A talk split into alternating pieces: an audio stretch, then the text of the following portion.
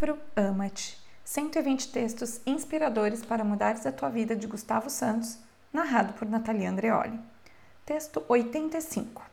O amor a dois só funciona se as individualidades se amarem a elas próprias em primeiro lugar.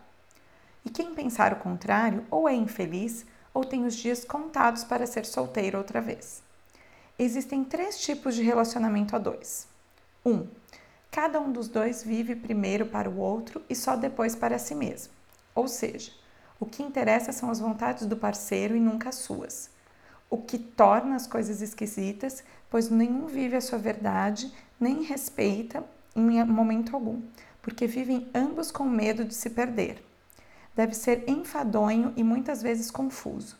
É do gênero: eu quero uma coisa que não vou ter para dar ao outro, no entanto, vou receber algo parecido com aquilo que queria, mas não é bem a mesma coisa, o que é normal, pois mais ninguém além de nós sabe o que nos sabe melhor e o que nos sabe bem.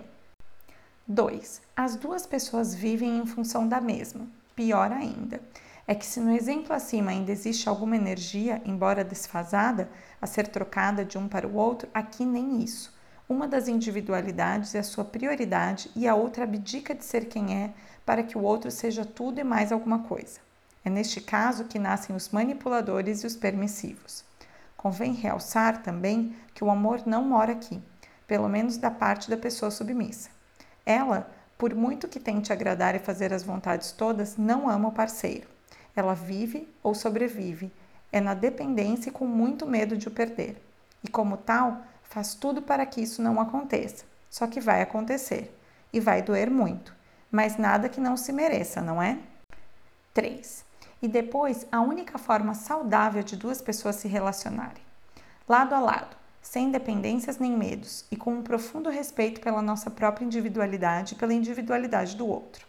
Esta é, aliás, a única via para uma família feliz e para se dar origem a crianças bem educadas sentadas, centradas no apreço pelas suas oportunas vontades em detrimento dos devaneios dos outros.